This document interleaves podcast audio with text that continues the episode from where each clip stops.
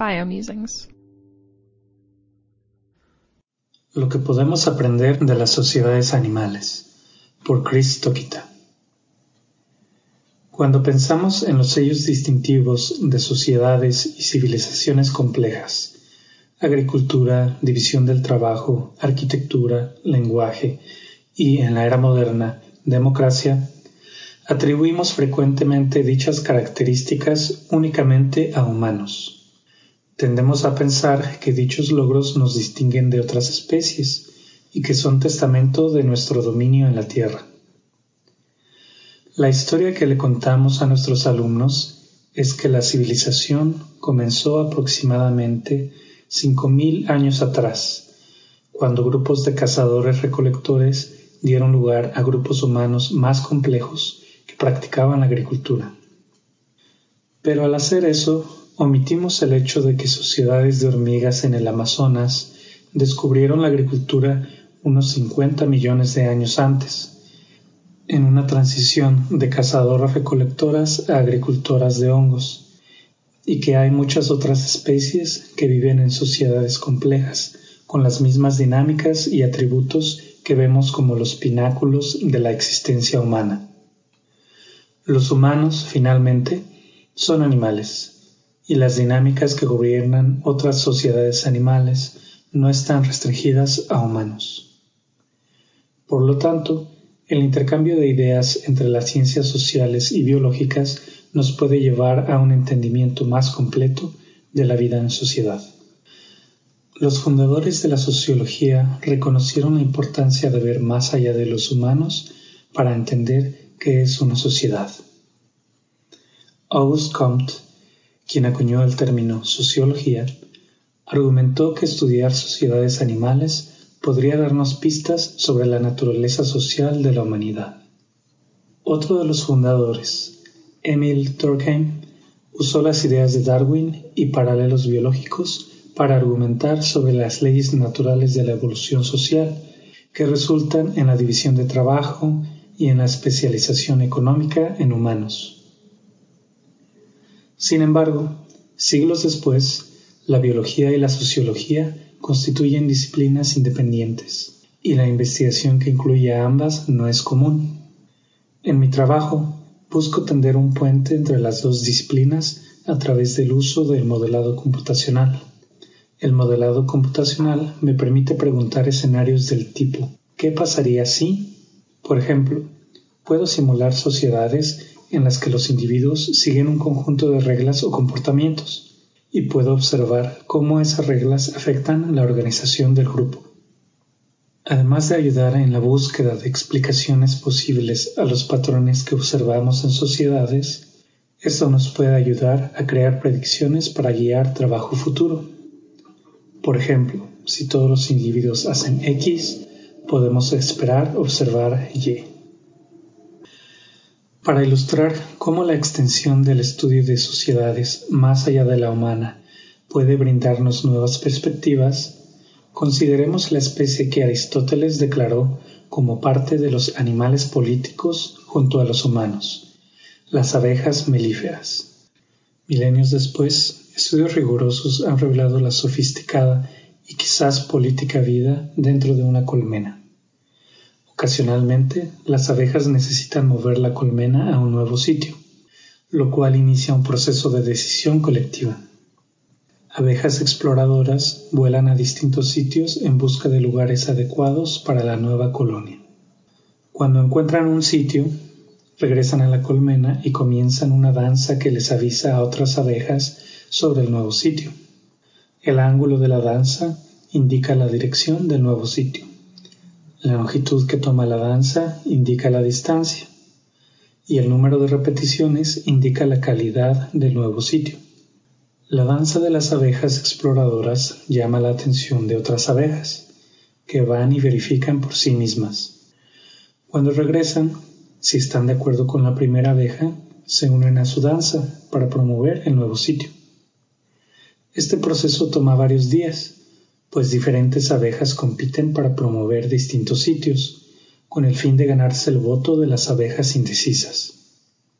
Una vez que solo queda una facción y que todas las abejas hacen la misma danza en favor de un sitio, toda la colonia vuela hacia allá. Esta forma de democracia directa unánime no siempre resulta sin problemas, lo cual nos indica que hay que ser cautelosos. Quizás resulte familiar para quienes viven la política moderna en Estados Unidos, donde dos sitios logran ganar un grupo similar de fervientes partidarios danzando a favor de su grupo.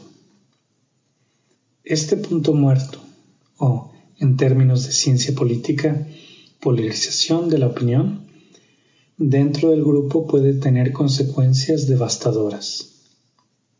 El biólogo Thomas Selly, quien está detrás de muchas de las observaciones que mencioné sobre las abejas, una vez vio a una colmena tan indecisa entre dos sitios que terminó partiéndose en dos grupos separados. Al perder a la reina, quien tiene la responsabilidad exclusiva de crear progenie para la colmena, la colonia perdió su futuro. Después de que los grupos buscaron en vano a su reina, eventualmente se disolvieron con el viento, lo que terminó con la existencia de dicha sociedad. A pesar de esta descripción siniestra, la partición de una colmena es un suceso extremadamente raro, gracias a la dinámica social de las abejas. Los biólogos han encontrado que los puntos muertos se evitan porque los individuos que reportan sobre nuevos sitios encontrados en general regresan con dudas. Esto previene que las abejas estén completamente comprometidas a una sola opción y en su lugar promueve que puedan cambiar de opinión con el tiempo. Pero, ¿por qué tendrían las abejas que cambiar de opinión? Las exploradoras que reportan en favor de un sitio específico buscan a abejas que reportan en favor de otros sitios. Y cuando las encuentran, secretan una señal que hace que dichas abejas dejen de reportar sobre sus sitios. Un proceso conocido como inhibición cruzada.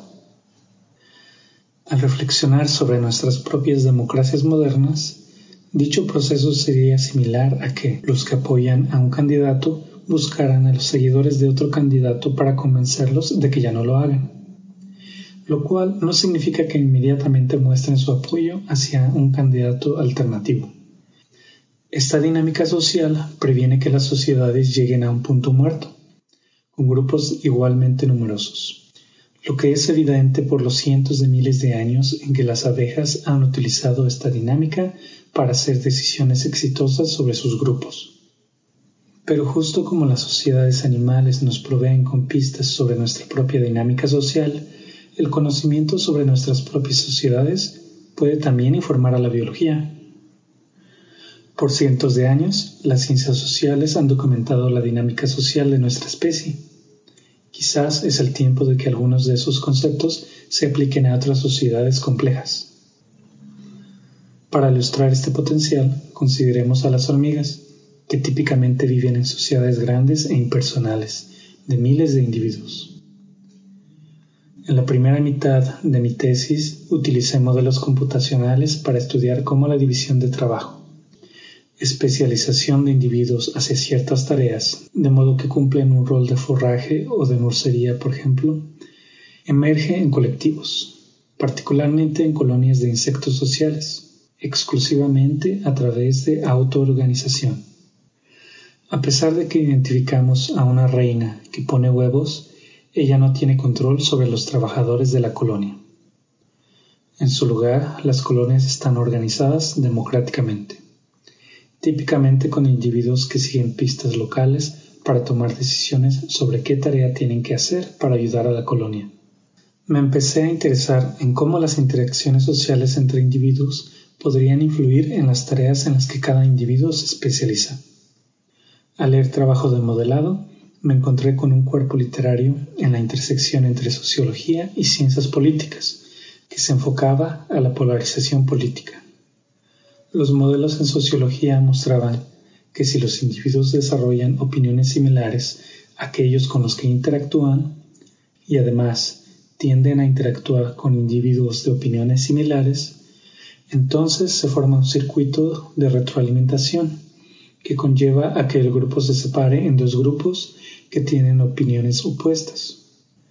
Dado que la polarización política causa que los individuos actúen de manera predecible, por ejemplo, solo votan por una posición o un partido, parecía haber un paralelo con la división de trabajo, en donde los individuos actúan predeciblemente y se especializan en una o pocas tareas.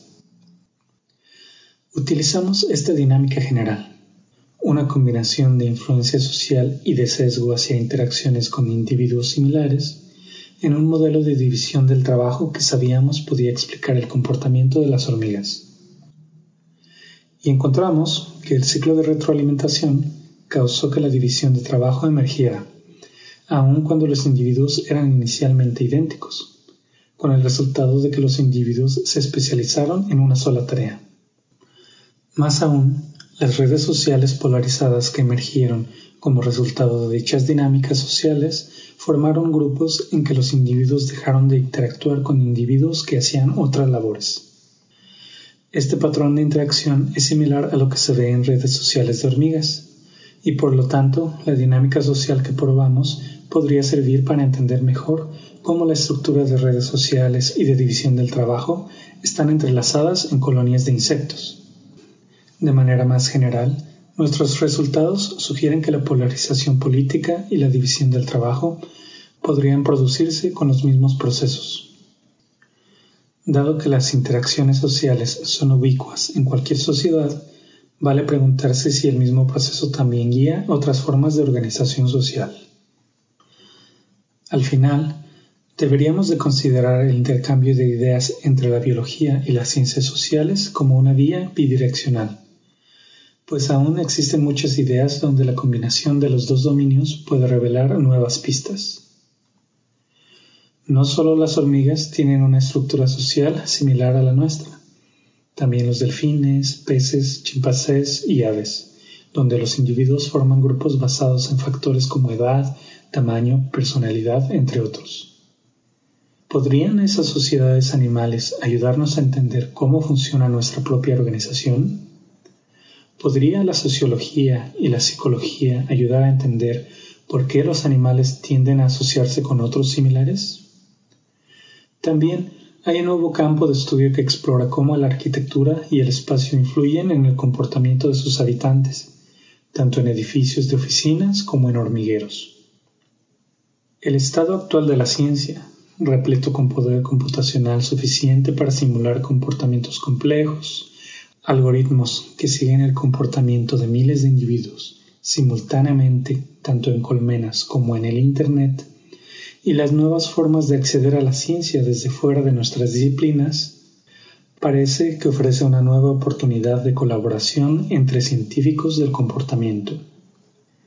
Aunque la estructura de la ciencia nos fuerce a asociarnos con aquellos dentro de nuestro propio dominio, Espero que encontremos maneras de cruzar las barreras disciplinarias. Finalmente, para encontrar un hilo común en la vida social tanto de los humanos como de otras especies, necesitamos ampliar nuestro panorama.